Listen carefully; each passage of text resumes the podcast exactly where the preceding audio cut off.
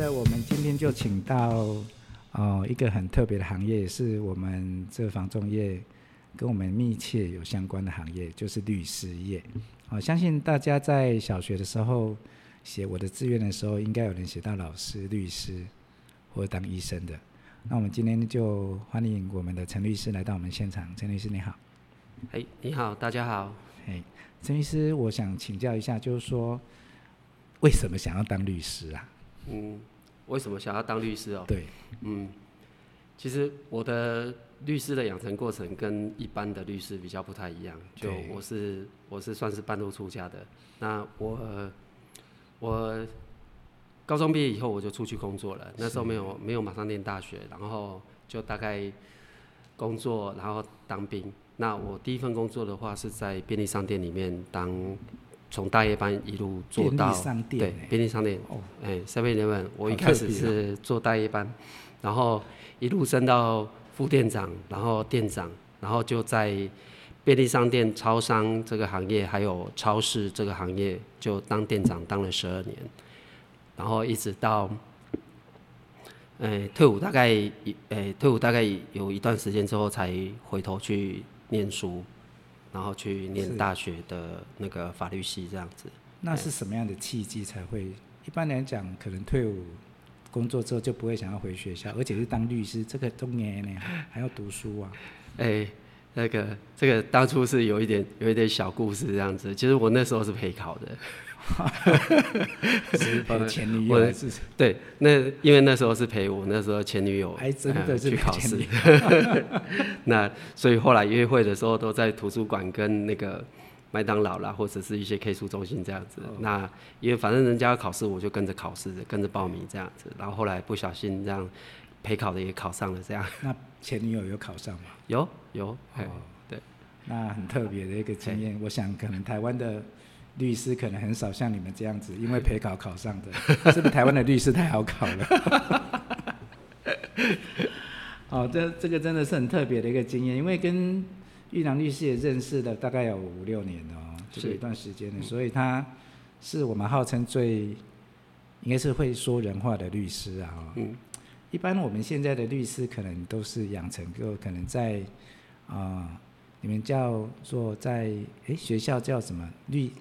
法学院吗？对，法学院法律系，然后就呃，一般的律师大概就是从小优秀到大，大概都是读书可能都是前三名这样子，才有才有机会这样子一路优秀到大，然后大学就顺利考上法律系，然后接着大学毕业以后就考律师、司法官，对，哎，通过国家考试之后，然后就去担任呃律师或是法官这样子。是那。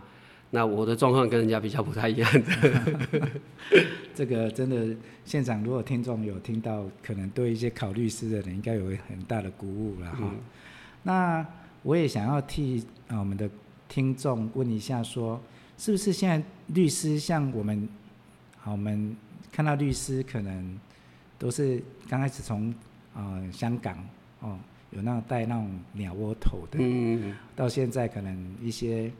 美剧啊，或者韩剧，他们穿的很帅气。你们是不是出席都是这样子？就是去法院是不是都这样很帅气的？这比较好奇在问啊。呃，开庭的时候大概都会穿正装啦。然后在台湾的话，就是律师的话，如果是呃正式的开庭的话，就会有有一套法袍这样子。嘿，就跟法官还有检察官一样，就会有有有一个就是一一一一一件法袍这样子，然后就是会会有分不同的颜色啦，白色像白色的话就是律师的部分，对，那呃、欸、紫色的话就是检察官，那法官的话是蓝色的这样子。哦，白色的是律师，紫色的是检察官，然后蓝色的是法官。哦，蓝色是法官，哎、欸，我到现在才知道。那我。们为什么会请到啊陈、呃、律师来到我们现场呢？因为我本身是从事房仲嘛，跟律师行业其实也蛮息息相关的。比如说有些啊道路的一个通行权，可能也要麻烦律师来做提告的部分。是。还有一些可能啊渗漏水，哦 渗漏水的话，可能我是还没有请律师告过渗漏水，嗯、可是有有同业的也。应该你们这样的民民事的一个应该蛮多的嘛？是，对。那可以请教一下陈律师，您最专精的是哪一个部分？呃，其实，在台湾的话，律师执照的话是只有一张，并没有像医师执照这样子有分内科、外科、小儿科这样子。那那个呃，台湾的话，律师基本上所有的法律案件都可以接，但是每一个律师他会有他自己的偏好。是，哎，那以我个人来讲的话，我我的偏好的话是主要是专精在那个民事类的案件这样子。民事类的吗？然后特别是这几年是比较偏向家事案件的部分去做，例如像遗产继承，嘿，离婚或者对是离婚，嘿，哦，你这个离婚的案子是不是会？越来越多啊！现在，嗯，其实以台湾目前来讲，离婚率算是蛮高的。嗯、在亚亚洲地区来讲，我们可能是排前两名的这样。嗯，等一下我们再聊一聊离婚的一个个案。这个办离婚好像也不是那么容易，会看到很多很特别的场景吧？是。好，那我们等一下可以来聊一下这件案子了。那啊、呃，我想请教一下，当时是因为陪考嘛？那考完之后跟想象的有不同吗？比如说读读的很痛苦，还是读的哇，这个太小简单，对我来讲，这个要老实说。哎，其实我我应该是我应该是我觉得我是高中的时候走错路这样子。其实我高中是自然组的，是哎，然后自然组到后来后来就是高中毕业十年以后再回到学校重考回到学校，反而是选了自然组的。那个律师，这就法律系这个这个行这个这个领域来哈，等于是我是跨了一个相当大的领域。是但是呃，我觉得呃，法律系的那个课程没有，其实没有像大家想象中都几乎都在背法条，反而是实际上真的去上了法律的课之后，就发现说，其实我们大部分时间都会着重在于去讨论个案这样子，然后特别是呃，我们有一些课程像。宪法跟刑法的的一些的案件的话，都会以当时的相关实事来做讨论，作为题目来做讨论。嘿，哦，像我们台湾的律师跟美国，他们在法院还是说他们的律的法条是不是都是一样的？呃，其实法律的基本概念大致是相同的，对，只是在于说就是它的体系会不太一样。那以台湾来讲的话，台湾因为是继受那个日本时代下来的法律，还有就是包含中华民国的一些法律，当时也是主要是由一些日本的学者来来协助来做编纂的这样子，所以我们的体系会比较偏向于大欧陆法系的部分，对，就一般讲的俗称的大陆法系这样子，那。呃，英国跟美国的话比较特殊，他们是走对，还有香港，因为它是前英国殖民地，所以他们是比较特殊，他们是走属于英美法系的。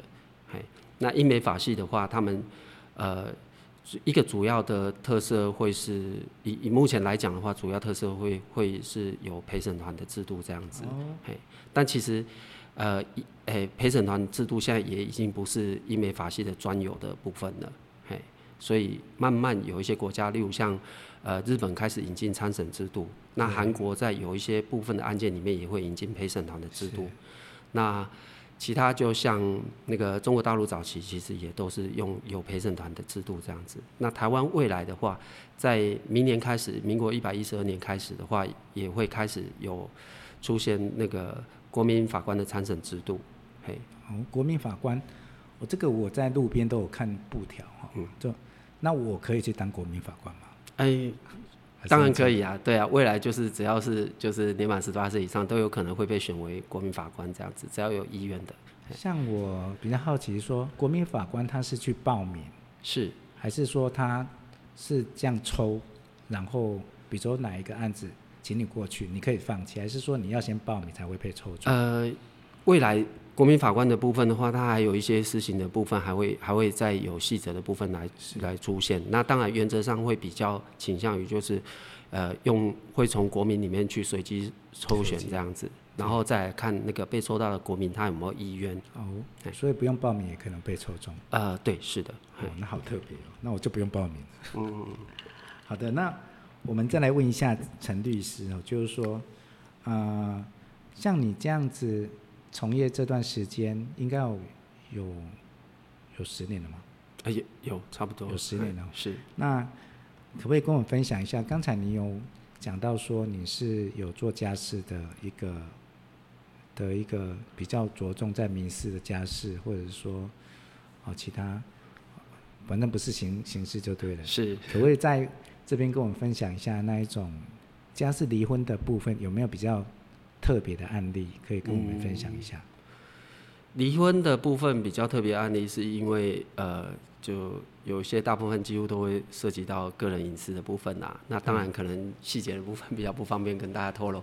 那呃，有遇过一些比较特别的案例，就是通常都会遇到比较多的，就是有小孩的情况，尤其是未成年子女的部分的时候。那遇到有未成年子女的部分的时候，通常呃，在台湾的法律的规定是，原则上我们不管是离婚的调解，或者是说法官在判决的时候，主要的考量点反而不是在夫妻双方了，就会主要的考量点会在于说，什么样的安排会对未成年子女是比较有利的。是，嘿，所以我们常常会听到一个叫做未成年子女的最佳利益，嘿，这个这个名词这样子，嘿。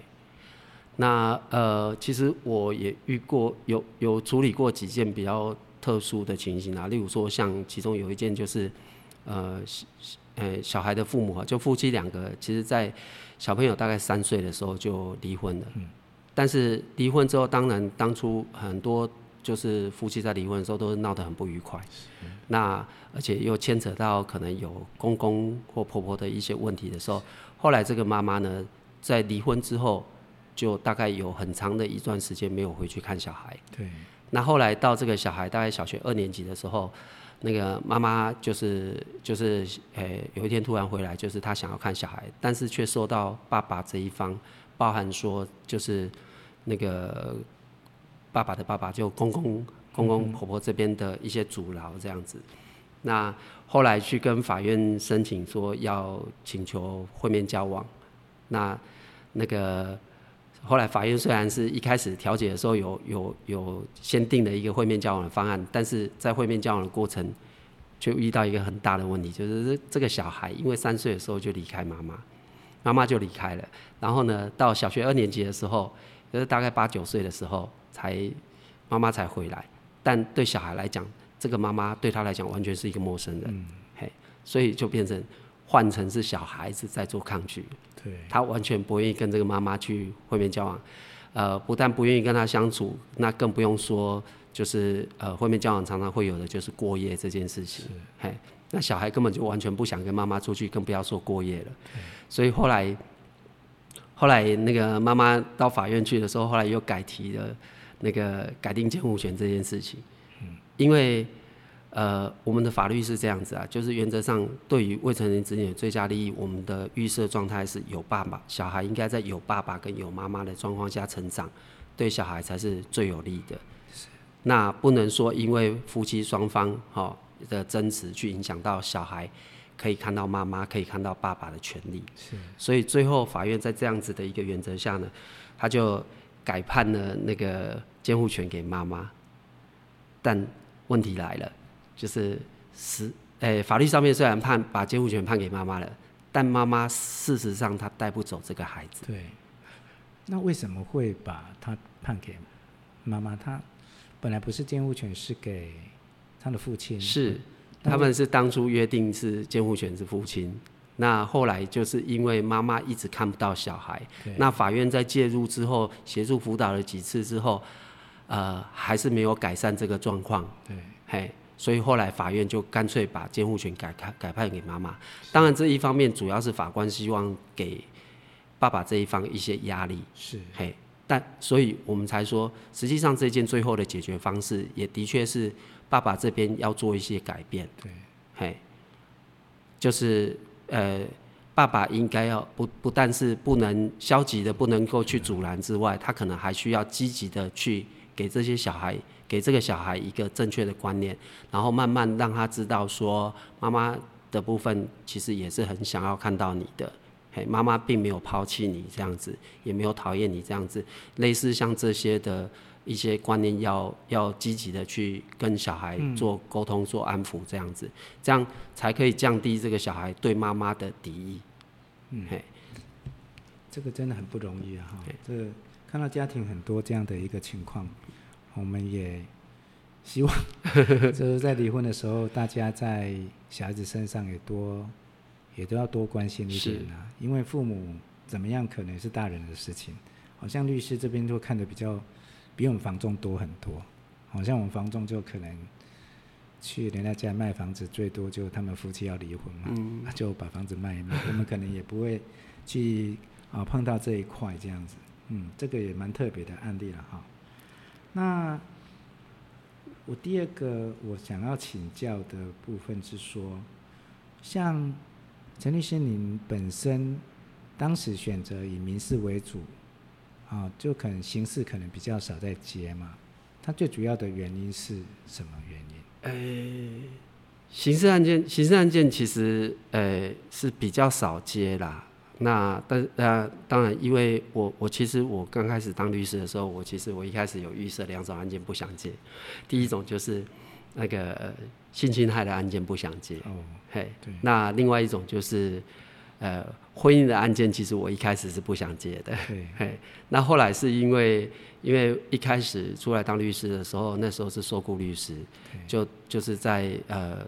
别人的事务所里面去当一个小律师这样，所以老板接什么案件的话，原则上我就会接什么案件。嗯、那那时候第一年的时候办了两件的那个呃婚姻的案件，就父母离婚，然后有小孩有未成年子女，而且那小孩还蛮小的案件。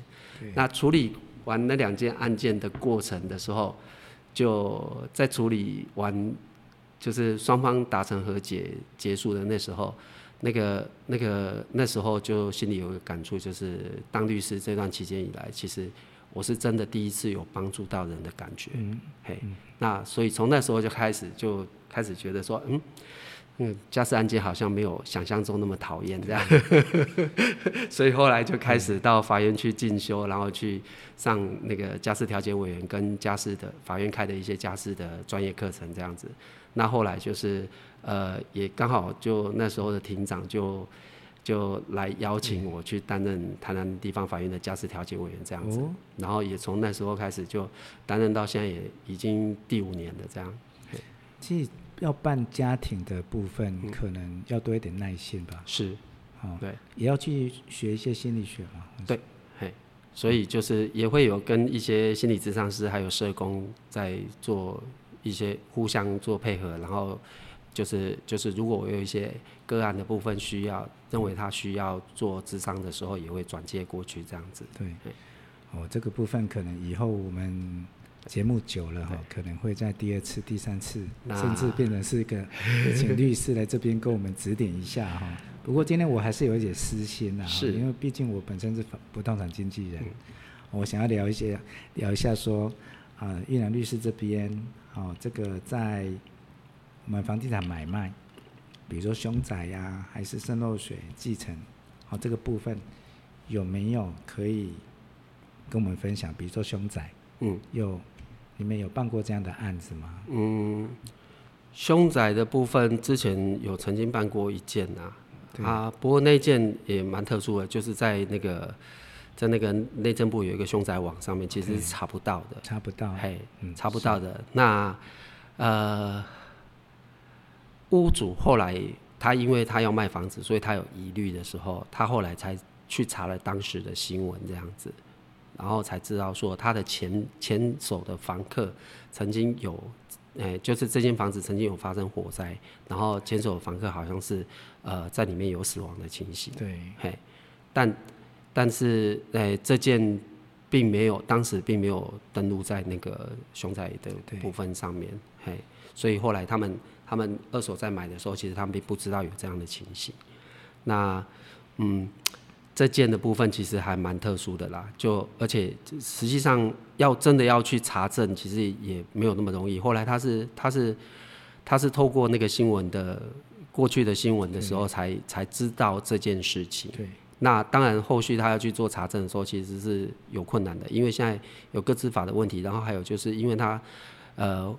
因为失火或是纵火的案件是会牵扯到刑事案件，所以在侦查不公开的情形下，他连去分局或派出所去查证，呃，这些警察也不愿意给他资料，所以后后来这一件是最后的处理是是就是呃，并没有把它列为是凶宅的部分处理。那但是因为他就是已经知道有这样的情形的时候，所以他在卖房子的时候，他在那个不动产的现况说明书上面，他还是有把这个诚实的揭露。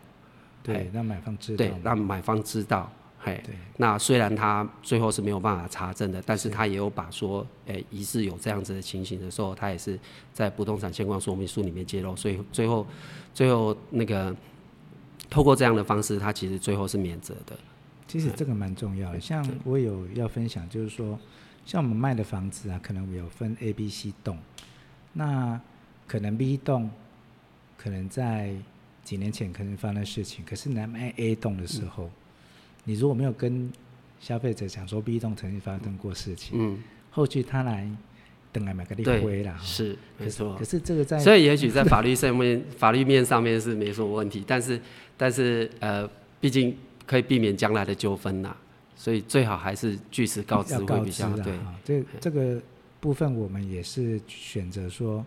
哦，我们可能在 B 栋什么时候发生这样的事情，可是在网络上或者找不到，是，那也要告知你们一下。如果买方觉得很 care，很在意，这没有成交，是，哦，那就 OK。可是成交了，嗯、我们至少注记，让买方更安心。其实这是我们从事这行业的一个，我觉得先先诚实啦，对，哦，哦，再成交，这个也是一个必要。毕竟我们如果买房子，哦，房仲跟我们讲这样子，我们选择要跟不要，那就是我们自己的选择。至于说在价金上有没有？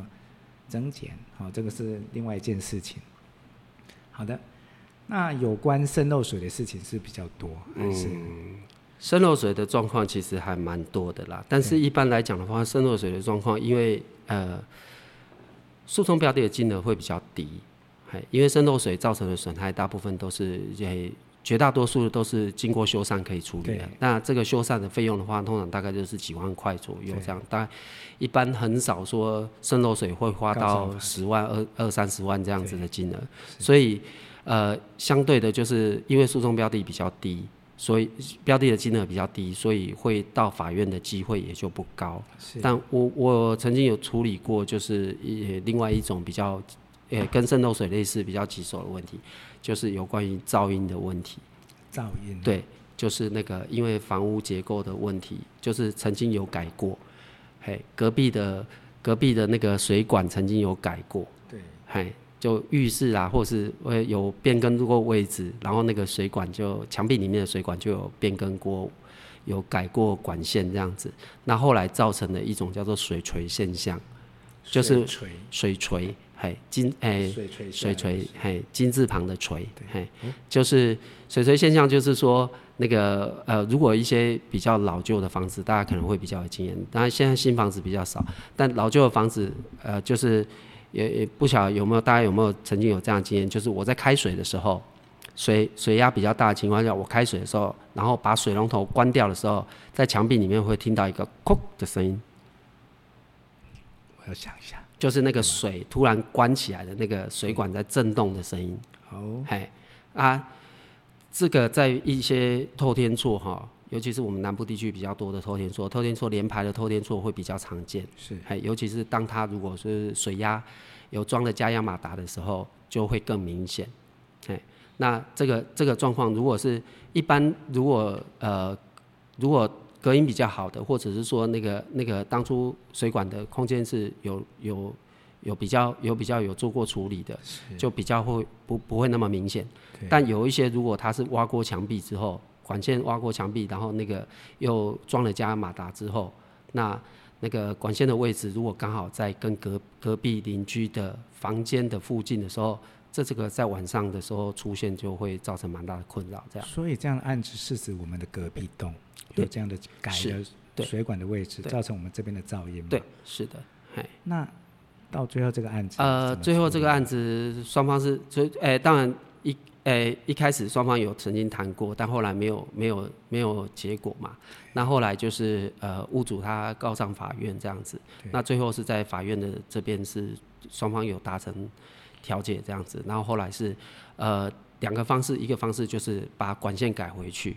但改回去之后，可能，诶、欸，效果没有那么好，这样子。啊，另外一个方式就是，就是呃，装设那个隔音的隔音的设施这样子，对，嘿，就是墙壁做隔音的处理这样子。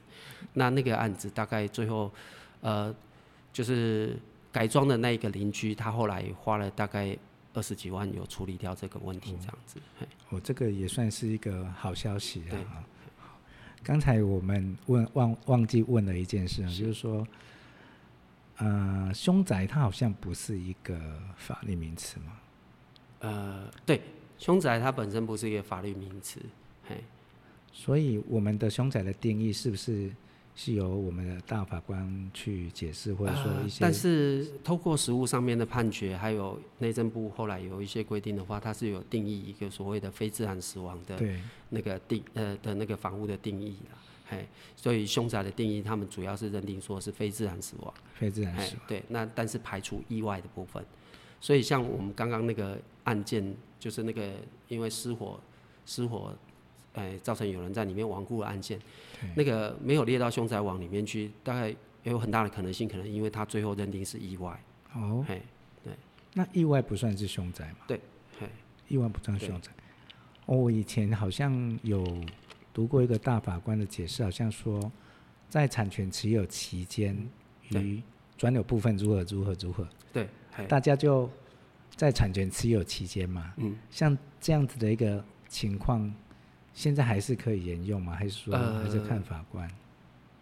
呃，实物上面的话，就是呃，我我这样说啦，就是那个这间房子到底有没有构成凶宅？哈，对，那就算有构成凶宅，那对于那个对于对于那个呃。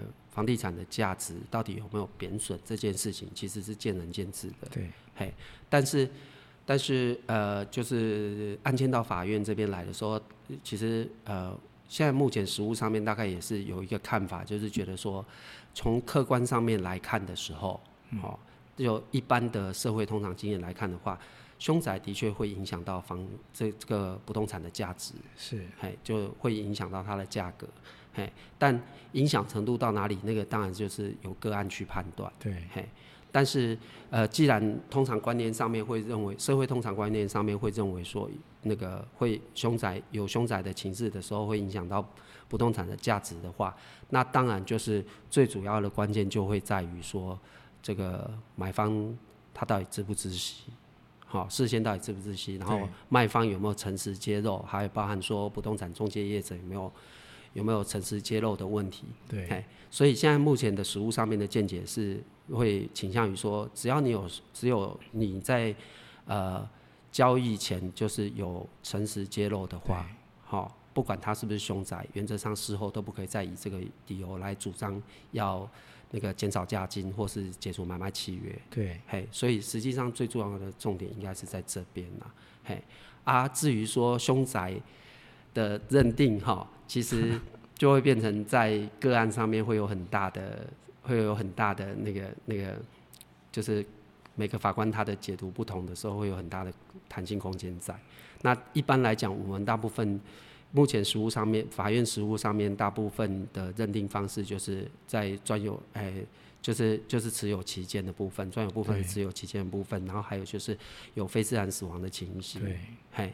那最主要是是以这两个部分来做判断，这样子。嗯，嘿，这个非常感谢律师这边给我们看这些部分，可能每个个案对每个个案会不一样，会有特殊情况。例如像刚刚讲的专有部分持有期间，那如果是前手，像我刚刚讲的案子是前手的时候发生的，对于对于现在持有的这个人来讲的话，其实其实如果是按照这个定义会不算，但是但是实物上面，即使是前手。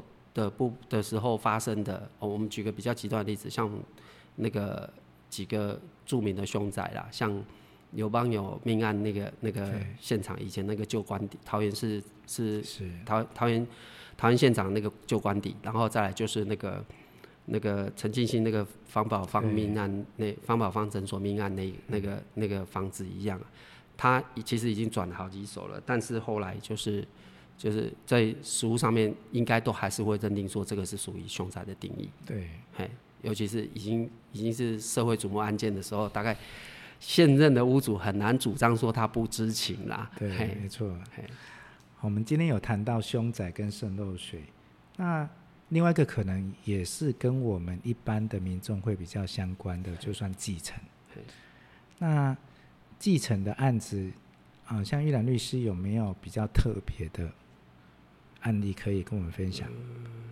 有关继承，像我本身就有在做继承的案件嘛，因为继承案子可能对于啊我个人来讲，为什么会想做，是因为它比较单纯，就是已经继承来了，然后可能这个家族也不想要再住，哦，可能也有可能把它变成现金，嗯，好，那他们的啊卖方的思考也不见得说是一定获利，可能就是我们用实价把它卖掉。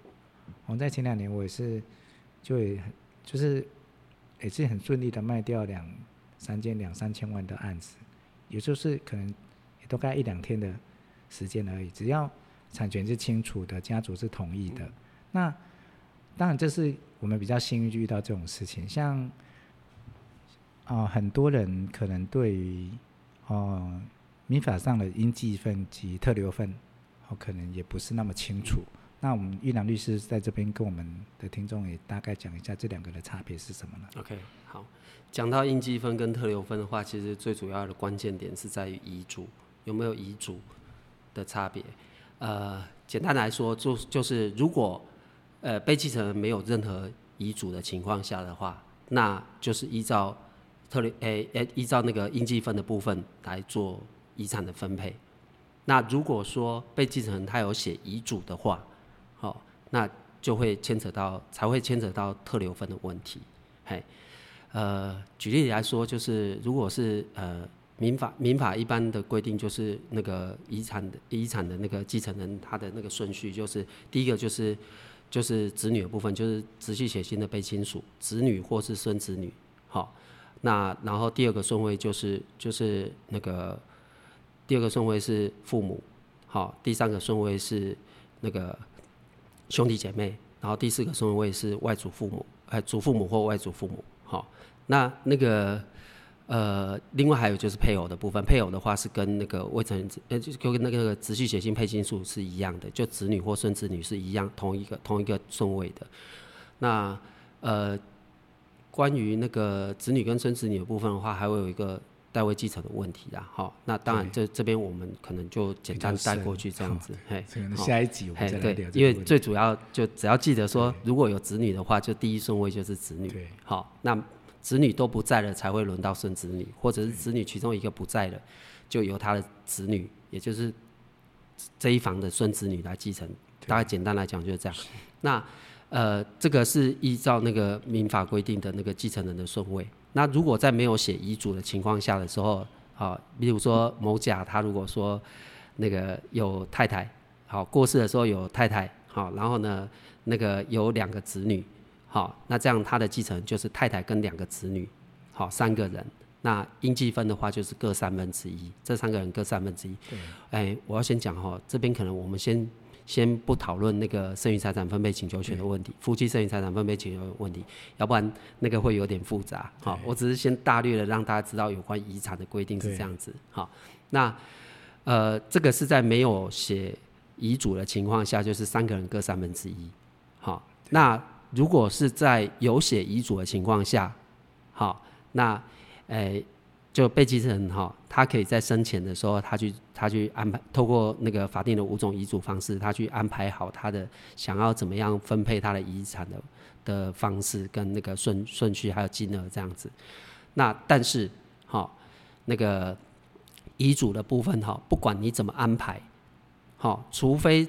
好，这些继承人里面，他有就是法定的可以剥可以被剥夺继承人权的事由哈，否则的话，就是你再怎么不甘愿，你就一定要留给他的部分叫做应诶、欸、特留份。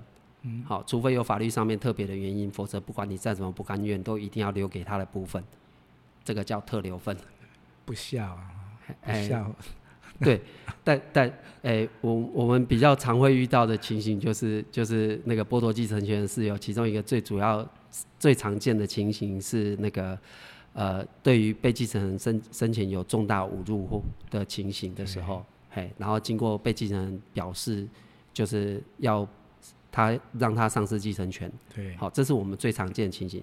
那如果你要在遗嘱里面去剥夺某一个继承人的继承权的时候，一定要记得这个呃重大侮辱的事情，好，它的事实的发生经过要在你的遗嘱里面写清楚，对，包含人事时地物，好，或者是说有什么，甚至于说有什么证据或有什么证人，好。这个最好在遗嘱里面交代清楚，免得以后他们将来有争执的时候，他才，呃，这些其他的继承人才有证据可以可以去主张去抗辩这样子，嘿，那除了这样子的情形之外，好，那一般来讲就是就是遗嘱就是就再怎么不不甘愿，你就还是要留特留分给他，好，嗯、那特留分的部分的话，一般来讲就是他的应积分的二分之一，对，好。那遇到兄弟姐妹跟祖父母的时候是三分之一，所以三分之一的二分之一就再除以二，就是如果说他没有子女、没有配偶、没有父母也都不在了，好，只剩下两个兄弟，好，那这两个兄弟如果应积分，他原本应该是二分之一，对，好，各二分之一。那如果说呃你希望就是让其中一个分少一点，好，再怎么样再怎么不甘愿，你要留给他另外一个要留给他六分之一，对。好。所以这个也是保障啊，哈，因为有时候怕，可能我们想可能都是我们的继呃继承人不好，或许是被继承人有私心呐、啊，想把小孩把东西留给他最喜欢的那个小孩，或者说，哎，好，对，对？这个可能就是我们法律应该会各面向去考虑一下我们继承人或者被继承人这些权利义务啦。我们今天有谈的蛮多的，因为。法律这样的一个部分，我们可能陆陆续续会再做一些更啊、更进一步的一些分享。因为今天可能玉南律师有很多要跟我们分享的，可是因为可能讲太多，可能大家买回去了。我们今天有谈到的是凶宅啊、渗漏水啊，还有继承的，甚至离婚的，好，这些都是跟我们一般的民众。好像我们做卖房子也常常遇到这几个问题，好，所以才请律玉兰律师来这边跟我们分享一些，哦，可能比较实务的部分呢，哈。好，接着最后我们可不可以请玉兰律师可以跟我们建立一下，我们一般的人在法律的一些认知上有没有可以跟我们提醒的？比如说我们应该要知道的部分。嗯就呃，先跟大家就是就是来分享一个就是有关不动产的这样的一个冷知识，这样子，就是我们一般在买房屋的时候，呃，就是大家很多人其实不晓得说，买房屋其实是有两个标的物存在，一个买卖契约里面其实就有两个标的物同时存在，一个就是呃房屋本身。好的所有权就是建物的部分的所有权，另外一个就是房屋所在的那个土地上面的所有权。好，那如果是公寓或者是大楼的部分的时候，可能还要额外注意，就是还有一个共有部分，就是公共设施的部分，还有可能还会有另外一张独立的权状存在。嘿，也就是说买卖房屋的时候，在契约书里面哈，就要把房屋跟它所坐落的土地这两个标的物都要在合约里面要写清楚。然后呢，过户的时候记得就是要过户两样东西，一个是土地的所有权，一个是房屋，也就是建物的所有权，这样才是一个完整的产权，完整的房屋的产权。我谈到这个，大家不要以为这个都喊哦，怎么可能有人只过房子？哦，玉兰就是啊、听啊、提、到这个时候，我刚好在几年前，我有一个朋友来找我拿着，因为他们可能他的朋友离婚啊，然后就。请我帮他看一下，哎，你看这个这个这个先生说要分给太太的遗产哦，就是说，哎，可能比如说在某某路的几号房子一栋，我听，哎，房子一栋啊，土地有没有？哎，土地还真的没有。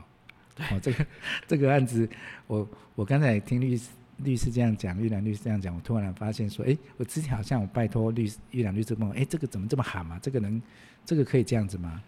那。这样子到最后，当然我也是拜托玉兰律师来协助我这个朋友啦。最后好像听说是有顺利的取得土地嘛。是，嘿，那个这个这个其实如果说在合约书上面没有写清楚的话，像刚刚讲的，这是一个就是剩余财产分配的的那个契约书哈。那在做这样子，双方在做这样子财产分配的契约的时候，他只写了房屋，却没有写到土地的部分。这个的确在实物上面会有很大的争执，因为法律上面我们我们会认定说土地跟房屋是两个不同的东西。对。那这两个不同的东西，它只过了其中一个的时候，另外一个它的所有权到底是属于谁的？这个其实就很有争议。好，那当然比较幸运的是说这一件它刚好是一个呃公寓大厦的状况，好，所以它其实它的土地的部分是只有持分而已。哎，也就是只有区分所有权的部分而已。那那个部分，那个土地的值分其实是很低的，所以最后法官是认为说，就是就是他们当初双方当事人的争议，应该是土地连同房屋的，哎，房屋连同土地的部分一并过户的。嘿，那这个是一个比较幸运的情形。但今天假如说换成是一个偷天错的话，其实判决结果就未必了。对，嘿。所以，所以这个部分还是要提醒大家，还是要在呃写契约的时候，还是要还是要小心谨慎，要看清楚才能签这样。对啊，所以说我们在买卖的时候，有时候一些标示部啊，所有权跟他人权利，包括一些产权，哦，房子有没有连地？房子一定要连地嘛，因为又不是飘在天空。是。哦，所以这些部分我从事这二十几年来，也帮一些朋友啊，也。看过很多，有些还蛮特别的。我可能因为大家并不是每一天都在买卖房地产，就好像我们不是每天跟律师在打交道一样。好，那今天真的非常非常开心，请到陈玉良律师。哈，那之后我会把玉良律师的呃的资料放在 Podcast 里面。好，那如果说您有关玉良律师，哦，玉良律师在台南的北区，好，他会把他资讯。好，我会把那资讯给放在上面。如果日后有什么样的法律问题，啊，真的可以找玉南玉兰律师这边，因为他是我们公认最会说人话的律师了哈。因为他欢迎欢迎。对这个部分也今天非常开心的请到玉兰律师来跟我们分享一下房地产以及种种我们应该注意的部分。那下次希望有机会玉兰律师还可以到上我们节目来这边跟我们分享。好，没问题。那我们就跟我们的听众说再见了。好，谢谢。好，那我们下次有机会再见。